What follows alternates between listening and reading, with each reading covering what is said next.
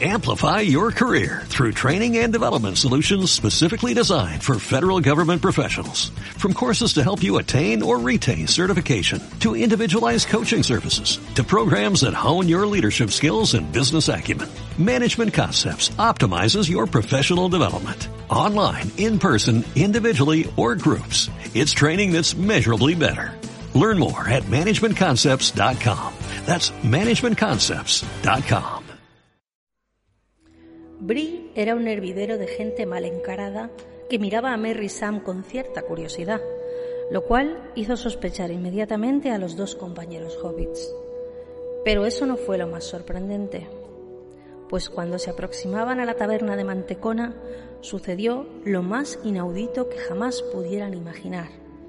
El pony Bill, que para Sam más que una apreciada ayuda era ya un amigo fiel, se giró hacia él con la rabia de la maldad inyectada en los ojos y se abalanzó hacia él para atacarlo sin piedad. Y entre el estruendoso ruido de la multitud de personas que poblaban aquella concurrida calle, solo se oyó un grito clamando claramente. No, Bill, tú también no. Susurros del Bosque Viejo, un podcast que no llega nunca tarde ni pronto sino justo cuando se lo propone.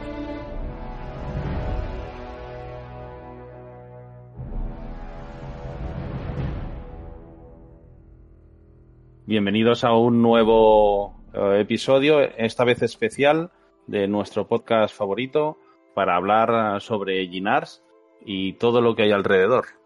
Otra vez estoy bien acompañado por Dani. Buenos días. Buenas tardes, lo que corresponda, buenos Linars. Y por Marc. Hola, muy buenas a todos. Bueno, ya me conocéis, yo soy Javier Dieter y vamos, estamos aquí para hablar sobre el evento de Ginars y todo lo que hay alrededor. Desde cuándo se hace, cómo y quién y por qué, hasta uh, qué será válido, cómo organizaros el viaje, Uh, si eres novato puedes venir. Todas las dudas que os podáis imaginar las vamos a, a responder en este ratillo que vamos a echar juntos. Dani, creo que eres uh, uno de los que eh, está conmigo, que va a ir, o sea, que ha ido a todos los Ginars. Creo que Mark también hemos ido a todos, ¿verdad? Efectivamente, sí, sí. Sí, desde, desde el primero hará, pues, que, que serán, es que con estos dos años de, de la pandemia y las cancelaciones, a mí se me, se me van un poquito las cuentas, pero... ¿La, la sexta vez? Será la sexta edición, correcto, y ha habido dos años que no se ha hecho, ¿no? Pues estamos hablando de hace ocho años ya. Eso es, 2015 fue el primero.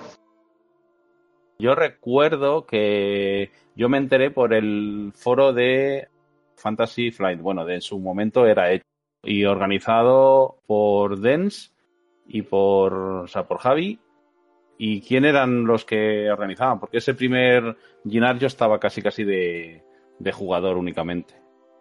Bueno, en su momento la, iniciativa yo creo recordar que fue un poquito eh, idea sobre todo de Mezafar, de Oscar, que también, uh, bueno, estaba al principio en el podcast. Un saludo a Oscar si nos está escuchando ahora que lleva un tiempo pues un poquito desconectado de lo que es el juego y de la, de la comunidad. Pero bueno, al final fue, fueron sobre todo él y, y Dens quienes es, coordinaron junto con Mark de Mazom uh, la organización de este evento, encuadrado un poquito en unas actividades que ya hacía Mazom.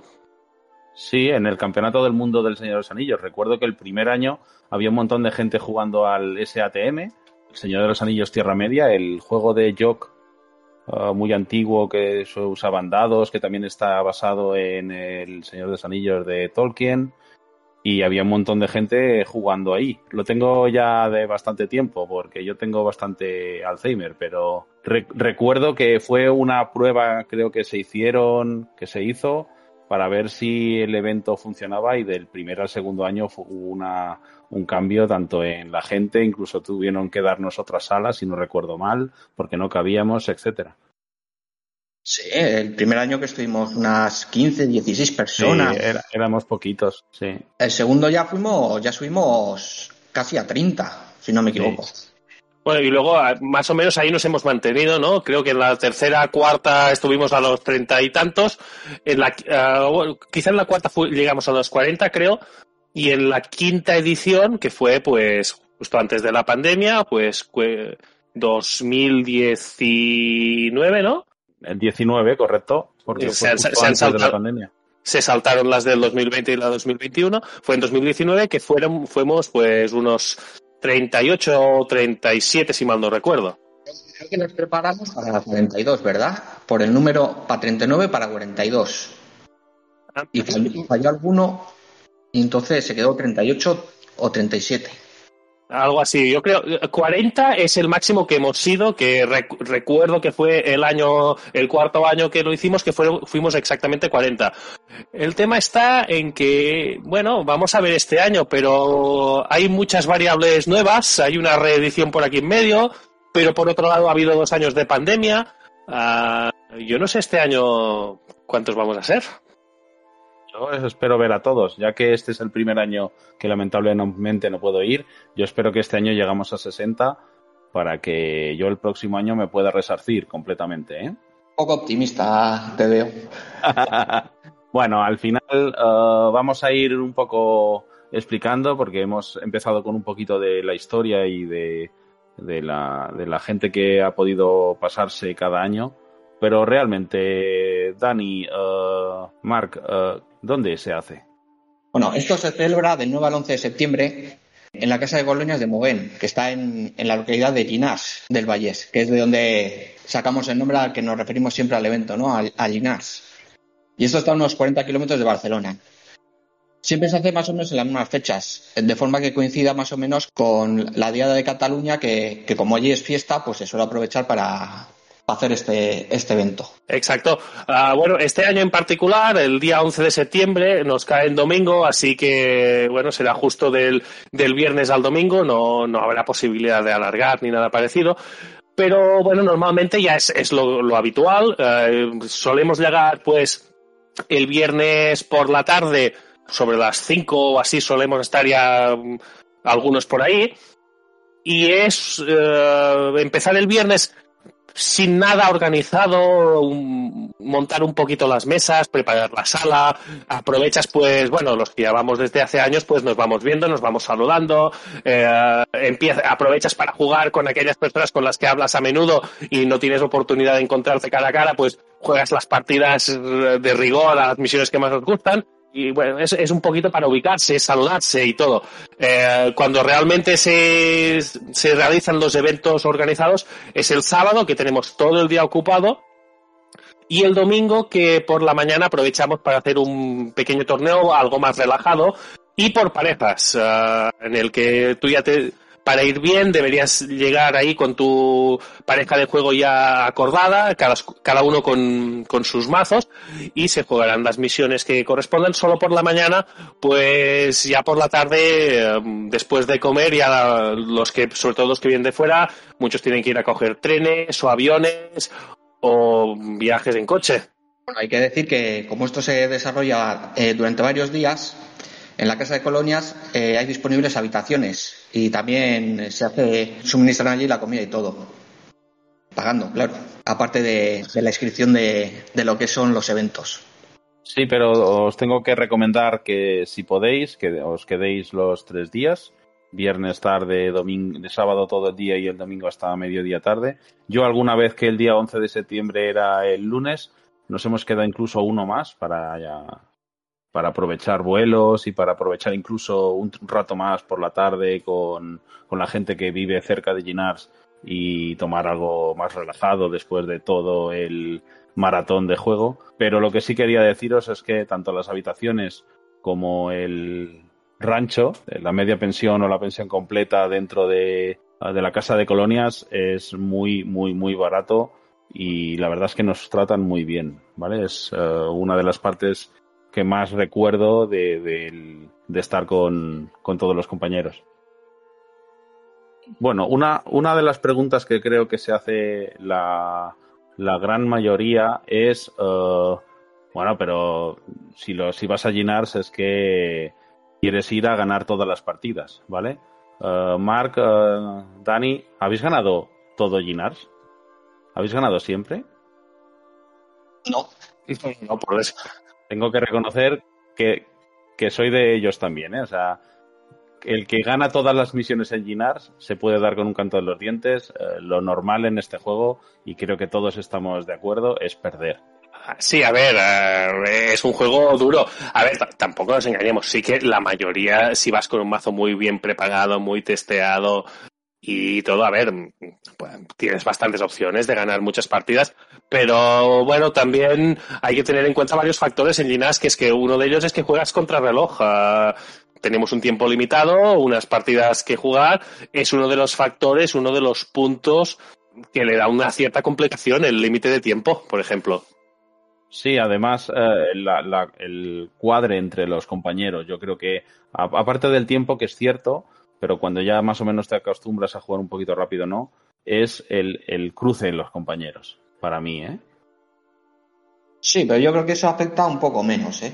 Sí, Eh, má- más, que nada es, yo creo que suele afectar más conocer la misión, saber por dónde, por dónde enfocarlas. vale. Yo creo en ese sentido un poco relacionado con el tiempo, que si ya sabes cómo enfocarla, sabes, eh, vas a ser más eficiente con la misión y no vas a perder tiempo, eh, pues, descubriendo por dónde te sale. Es- pero vamos, es, es aquello de si conoces a tu enemigo y te conoces a ti mismo, pues ganarás eh, todas las batallas.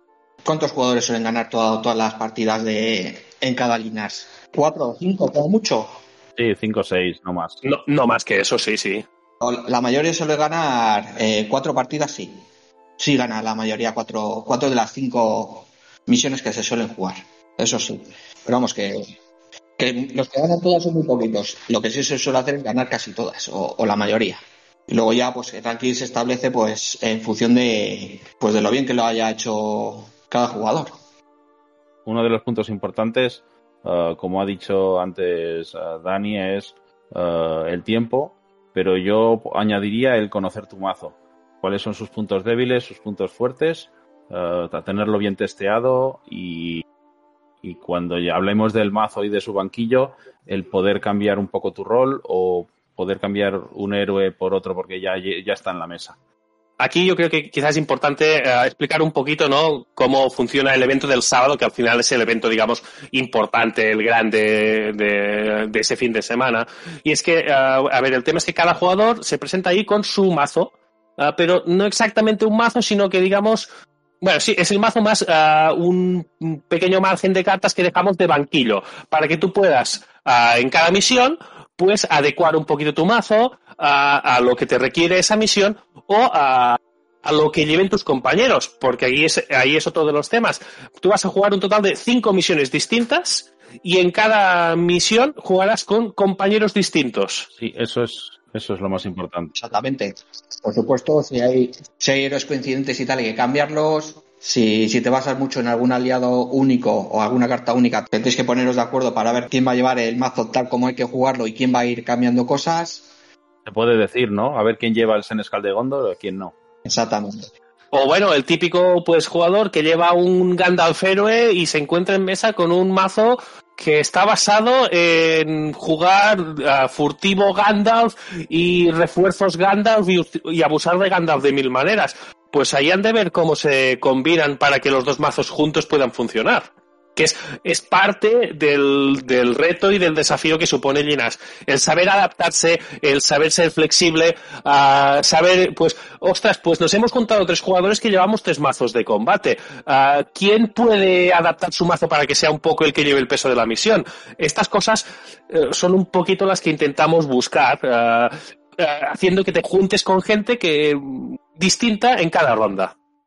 Sí, efectivamente, porque, eso que comentas, Bart, o sea, te va a pasar. Si llevas un mazo muy enfocado a combate y no tienes opciones en el banquillo, en alguna ronda te va a pasar que, te vas a juntar con otros dos mazos del mismo estilo y como te toque una misión que requiera un poquito de, de misión, te vas a estrellar.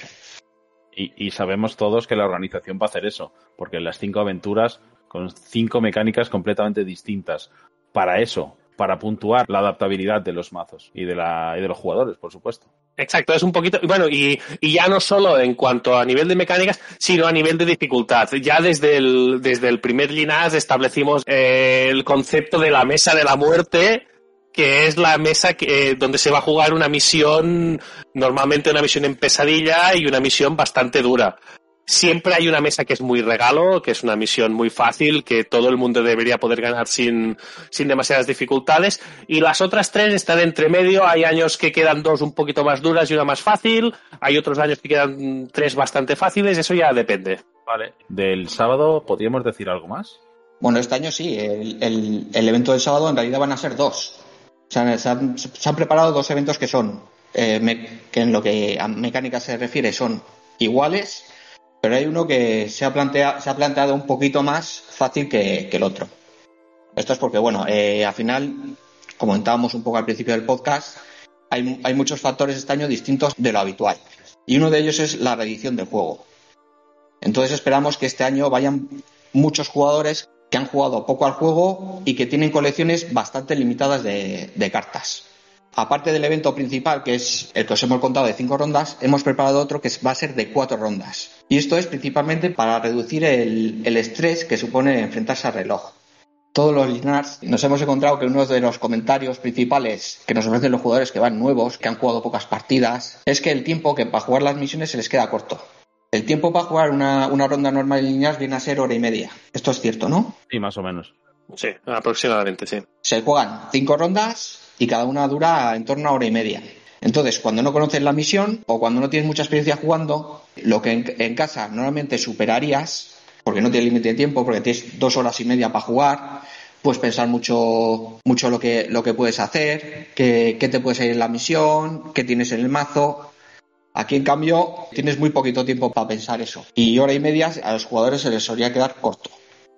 Entonces, el segundo evento van a ser cuatro rondas, de forma que dé al menos dos horas para cada misión.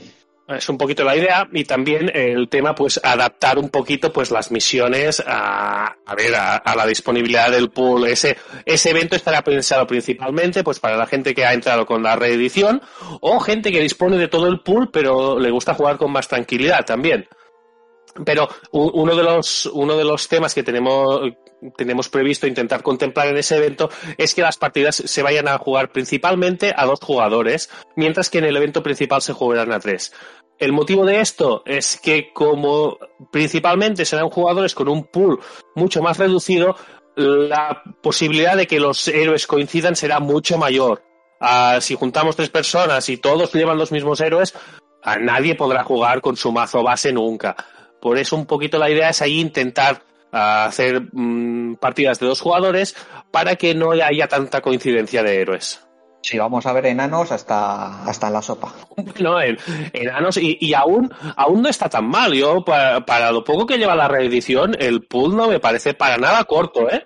Sí, sí, no, no, posibilidades tiene desde luego, pero bueno, de, desde luego es siendo lo más versátil que hay de los mazos, de los mazos preconstruidos, yo creo que es lo que más se va a ver. Y los silvanos también. Lo que pasa es que los silvanos a lo mejor dependen de algún héroe concreto y demás, que, que se tendrá menos banquillo pero por ejemplo el de Silvanos, si lo lleva otro, al héroe por excelencia le dirá, Celeborn, uh, a ti te da igual que lo llevas tú que lo lleva el otro, pero por ejemplo Galadriel sueles jugar con ella y con su habilidad. Por eso mismo a, a un, un evento limitado, bueno, limitado, pensado en el que la mayoría de los participantes van a ser jugadores que solo disponen de la reedición, a una mesa de tres es muy probable que se junten jugadores que coinciden con muchos héroes y esto va a dificultar muchísimo el evento. Por eso vamos a intentar que en ese evento todas las partidas, o la mayoría de ellas, uh, sean a dos. Es una gran idea, la verdad. Hay que hacer una matización importante y es que eh, no está permitida las cartas que no sean oficiales, es decir, cartas que no se hayan editado por parte de Fantasy Flight Games. Existen por ahí pues, pues varios proyectos eh, de Alone Expected Party, que estáis viendo las traducciones en, en susurros, tercera edad, primera edad, etcétera. Pues esas cartas no son de uso apto para el torneo. El sábado, ¿verdad?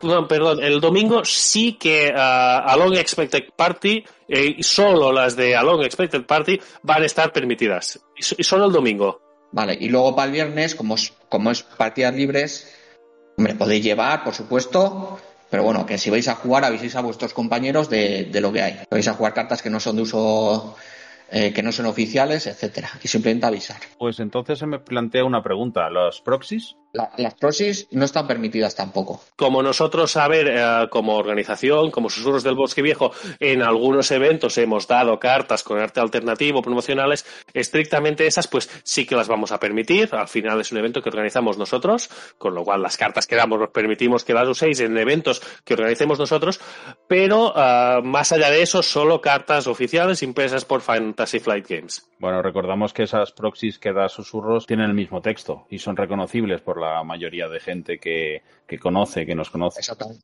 Y, y, siempre son héroes, que son cartas que están al principio del juego desde, están en juego desde el principio, digamos, vaya. Uh, sobre todo es muy importante y sobre todo uh, en lo que son cartas de jugador, no que no haya impresiones con imágenes alternativas ni nada así que puedan confundir al resto de jugadores. Es, es el motivo principal por el que no permitimos nada que no sea oficial. Sí, al final, como todo juego de cartas, muchas, muchas veces tú cuando ves una ilustración ya sabes qué carta es. No tienes que cogerla para leerla, etcétera. Entonces, eh, llevar cartas con, con, artes alternativos, etcétera, es un impedimento para, para el resto de jugadores. Vale, pues entonces queda claro. Uh, no se pueden no se permiten ni proxies ni nada no oficial en el sábado. Se permite uh, Alep o a Long Expected Party el domingo y el viernes avisando a vuestros compañeros con quien juguéis, da igual lo que llevéis. Uh, pero recordad que si lleváis algo un poco raro, una finta con una ilustración alternativa, podría ser que la otra persona te dijera ¿qué es esto? Es lo normal, vamos. Eso es.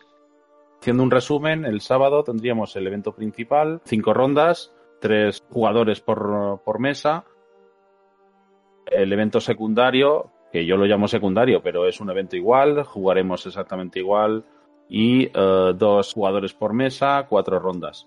Luego se hace una especie, bueno, una especie no, se hace un ranking con el funcionamiento de tanto los mazos uh, como el funcionamiento, como el rendimiento en la partida y luego una puntuación especial de tem tem temacidad y luego algo de sorpresa, que siempre incluís, la organización siempre incluye una bonificación sorpresa que no lo sabe nadie, para luego puntuar en las cuatro o las cinco rondas y hacer uh, la clasificación final.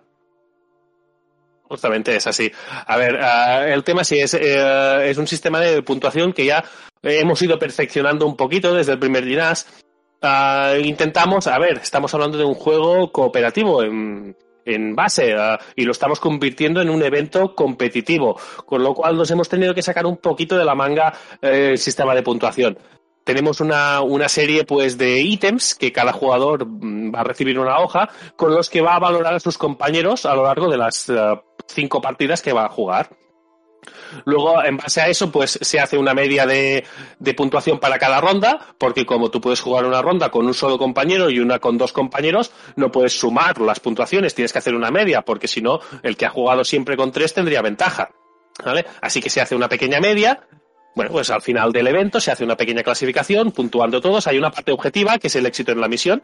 Es decir, toda la, parte de éxito en la misión, todos los compañeros en una ronda tendrán la misma puntuación. Ya veréis, cuando los que asistáis al evento, que vamos a dar, pues en esta misión, si has llegado hasta aquí, tantos puntos. Si has llegado hasta aquí, tantos. Si la habéis superado al primero o al segundo intento, X puntos. Si la habéis superado pero habéis necesitado 10 intentos para hacerlo, tenéis también una buena puntuación, pero algo menor que si la habéis superado al primero o segundo intento. Y en base a todo eso, hacemos la clasificación final. El domingo, uh, en ese torneo que hemos definido antes de parejas, ¿Cómo funciona? Bueno, este es, es un sistema algo parecido en cierto modo a cómo lo hacemos el sábado, pero con las parejas predefinidas y vas a jugar un total de tres misiones, siempre con la misma pareja, y uh, no nos gusta demasiado el sistema oficial de puntuación que es el contra la sombra, así que lo adaptamos un poquito. Uh, normalmente lo que intentamos es a ver, de esas tres misiones, primero puntuamos cuántas ha ganado cada pareja. Si hay una pareja que ha ganado las tres y ninguna más ha ganado las tres, pues ya está, es la pareja, digamos, ganadora del evento. El siguiente criterio es el número de intentos, es decir, en caso de empate a, número de misiones ganadas, valoramos los intentos que han necesitado esas parejas para ganar las misiones. Y el último criterio de desempate es la puntuación oficial, con lo cual es el único evento de, toda la, de todo el fin de semana en el que sí que es importante contar la puntuación de las misiones usando el sistema oficial del número de rondas multiplicado por 10, los daños sobre los héroes y los puntos de victoria, bla, bla, bla. No, voy a, no vamos a contarlo ahora. Todo el mundo sabe cómo funciona eso. Y si no, read the fucking manual. Tenías que explicado. Tenías que soltarlo. Exacto. Sí, bueno, también hay que decir que también todo lo que estamos contando de cómo funciona el, torneo está perfectamente explicado en la web de Susurros del Bosque Viejo, en el artículo correspondiente. Bueno, el artículo ahora, fecha de hoy, todavía no está publicado porque estamos pues pendientes de, eh, de algunos detalles que nos tienen que dar pues la organización general global del evento. No nos olvidemos que nosotros solo somos una pequeña parte de todo lo que se organiza ese fin de semana en la Casa de Colonias de Mugent. Eh, estamos pendientes de que nos den alguna información y en cuanto la tengamos vamos a publicar toda la información en el portal para que ya, bueno, pues incluso los que los que ya tienen claro que van a venir puedan ya empezar a, a hacérnoslo saber para ver cuánta gente vamos a ser y poder hacer todos los números bien. Yo, haciendo de alguien que no ha ido a Ginars, eh, me pongo en la piel de una de un jugador que solo tenga la reedición. Eso significa que solo se podrá apuntar al evento secundario del sábado Mm, podrá, tendrá que buscar una pareja para jugar el, el, domingo. ¿Qué hace la organización para facilitar todo esto? El que tenga solamente la edición se podría apuntar al, al, evento principal, pero no es recomendable. Por los factores que, hemos explicado. El principal es eh, que se podrían, que es fácil que se encuentre con, con jugadores que lleven sus mismas, sus mismos héroes. Y bueno, que hace falta un poco de vidilla en el, en el modo en el modo normal de Linas. Sí, el tiempo es uno de los factores importantes. Sí. El, el otro es, es, que recuerdo que algún año hemos, hemos hecho alguna lista de personas que no tenían pareja para jugar el domingo. Sí, efectivamente, este año la organización va a prever esto. Es decir, eh, a la hora de que los jugadores se inscriban, eh, mediante la página web, etcétera, también eh, podrán indicar si tienen pareja para jugar el domingo, es decir, primero si van a jugar el domingo y después si tienen pareja para jugar el domingo. Si, si no tienen pareja para jugar el domingo, la organización se, encargará de, de, buscarle alguna. Entonces ya les pondrá en contacto entre ellos y podrán decir qué mazo lleva cada uno, etcétera. recordar que el domingo es un torneo de parejas, siempre juegas con el mismo compañero. Uh, eso hace que los mazos puedan estar muchísimo más pensados, casi casi como un mazo en dos trozos.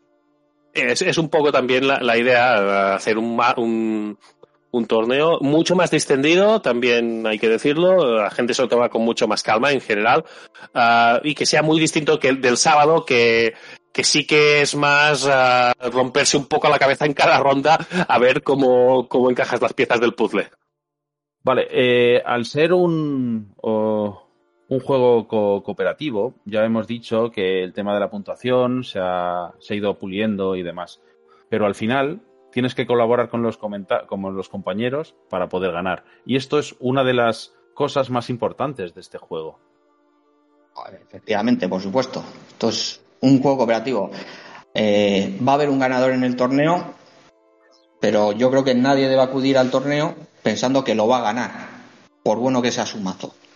Aunque se haya montado el, tío un combo de, narices, o vaya con un mazo que, de los que ya existen, que son un combo de narices, no puede ir pensando que lo va a ganar. Solamente por eso. Eh, porque, precisamente porque es un juego cooperativo.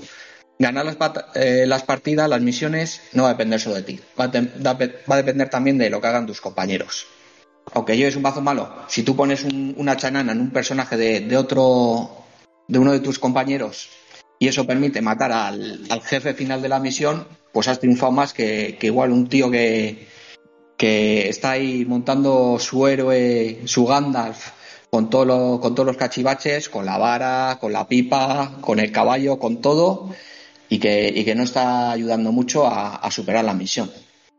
De hecho, los jugadores que, jueguen así, lo normal es que, es que se la peguen bastante con, las misiones. Bueno, esto puede pasar, eh, hay que tener en cuenta mucho, muchos jugadores y yo el primero, uh, estoy ahora ya no tanto, pero inicialmente estaba muy habituado a jugar en solitario. Cuando te juntas en una mesa con tres personas cambia mucho el, el panorama a cuando lo haces en solitario. Hay que tener en cuenta esto, el, el simple hecho que una vinculada, un arma que tú juegues, la puedes jugar sobre cualquier personaje de la mesa. Pues a veces mm, más vale ponerle el escudo de Gondor al Beregond del jugador que tengo delante que ponérmelo yo a mi Denethor, por ejemplo. Efectivamente, vinculadas, eventos, sacrificar a alguno de tus héroes, por ejemplo, en un momento determinado. Suele ser, suele ser los momentos más, más, más de, cada misión, ¿no? Cuando llega un momento en el que eh, hay que dejar un enemigo pasar y va a matar un héroe. ¿Qué héroe matamos? Yo, yo, recuerdo una anécdota que además creo que a Javier, a Javier, le hace muchísima gracia cada vez que la recuerda, que fue en un Ginás jugando uh, la batalla de Carn Doom. Creo que Javier sabrá por dónde voy. Uh, estaba con un, con un compañero en mesa, pues que tenía un mazo pues muy poderoso de tierras lejanas, pero que por consecuencias de la partida estaba muy debilitado. Y estábamos pues ya muy cerca del final de la partida y yo digo, oye, si tú te coges a estos enemigos, tú te sacrificas todos, yo la siguiente ronda gano yo solo, asignando misión ganamos. No, o creo que, perdón, teníamos que derrotar a un enemigo. Y digo, pues tú quédate todo, se te va a morir todo, pero es que yo si solo me quedo al jefe final, lo derroto y hemos ganado los dos. Y oye, pues ganamos la ronda. Él, él aniquilado y solo sobreviví, sobreviví yo, pero la ronda la ganamos los dos y yo no podría haber ganado si no se sacrificaba el otro jugador. Es, ese es el punto de sacrificio, de, de saber uh, cuándo tienes que, oye, pues para que ganemos el grupo al igual uno tiene que dejarse caer. Efectivamente, porque hay que tener claro que, que, ese jugador no perdió nada, no perdió puntos. No, no, no al contrario.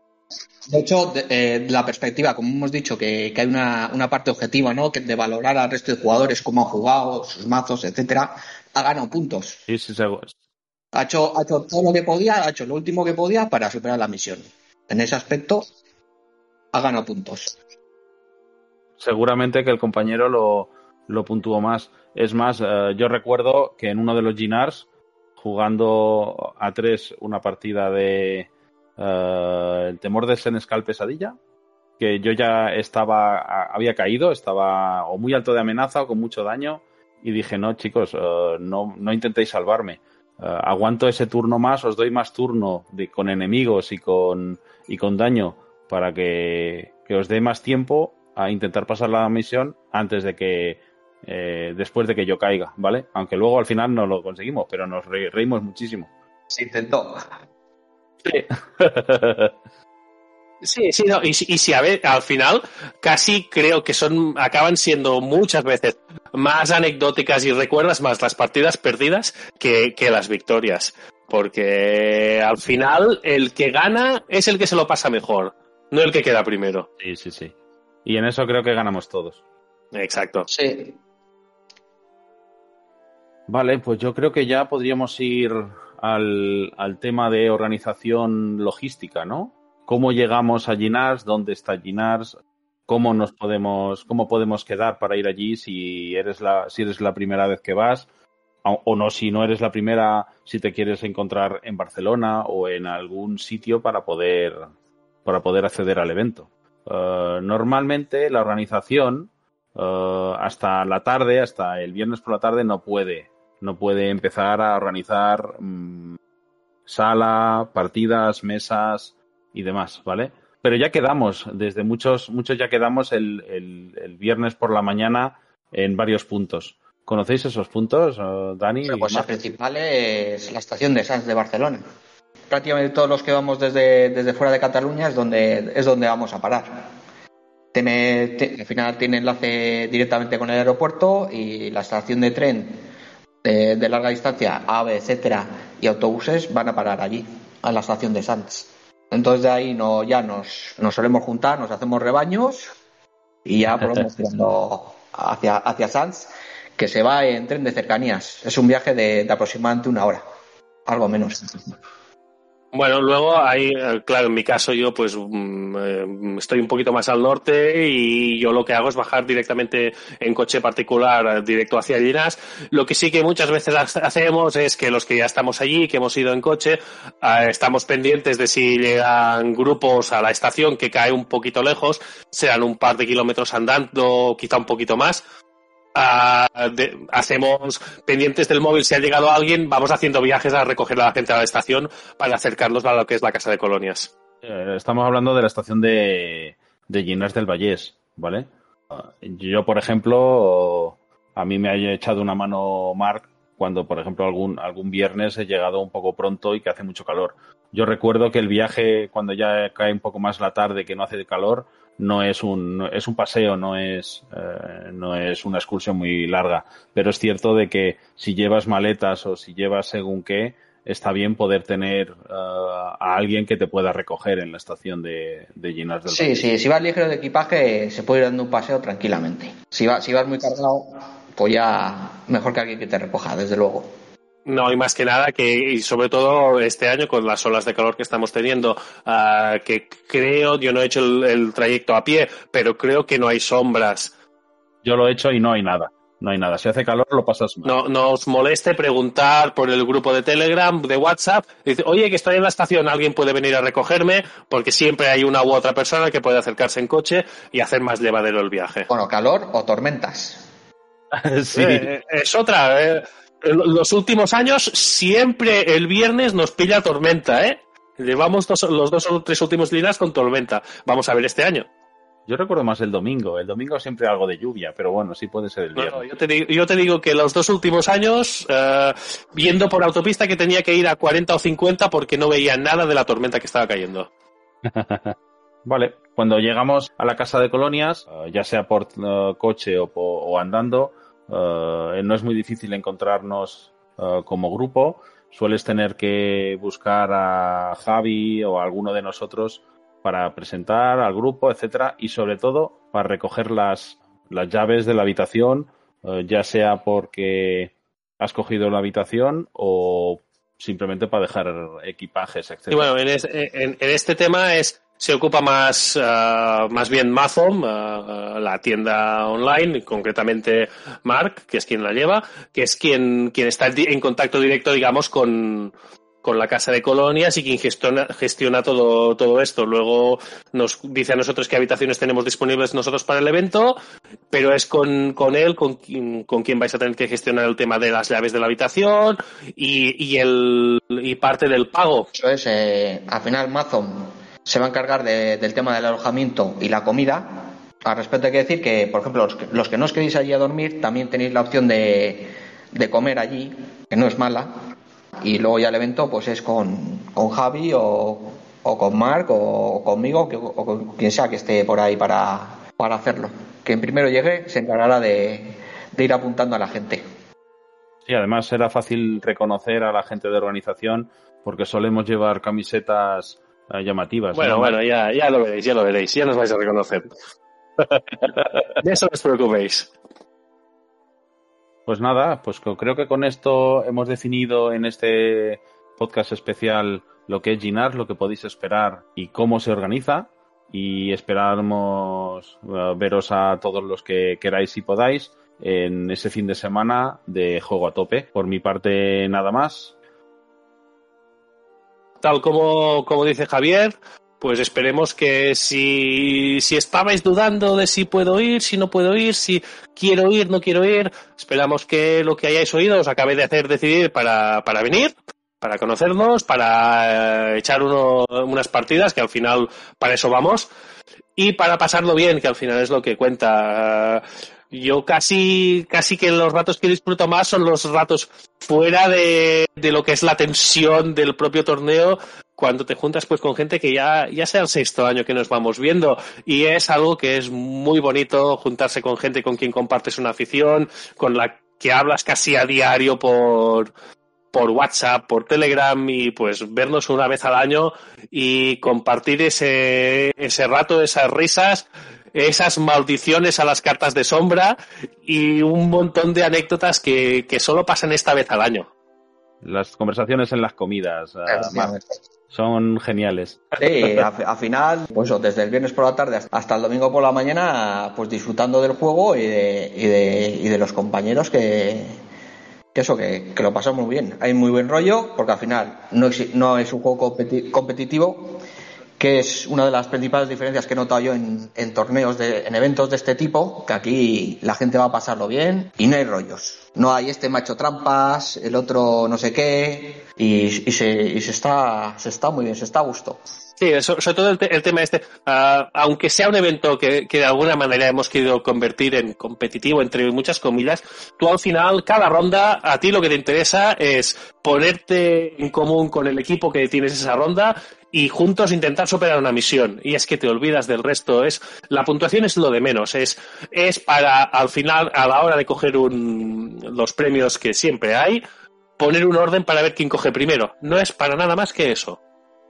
Es verdad, no hemos hablado de los eh, premios, pero a propósito, para que vengáis. Si esto ya vamos a ir cerrando y cualquier duda que tengáis, tanto en el artículo que pondremos sobre de, este podcast en el portal o en el grupo de WhatsApp y Telegram, podéis contactar con nosotros para cualquier duda. Pues nada, uh, vamos ya dando un saludo a todo el que nos haya escuchado hasta el final y que espero que no nos hayamos hecho muy largo y un abrazo a todo el mundo. Venga, hasta otra. Nos oímos en otro podcast y nos vemos en Linares. Ahí está. Eh, espero veros a todos en Linas y a ti, Javier. Bueno, Envidia. a ti ya. Venga, una, no, hasta luego. un abrazo Un abrazo. a todos.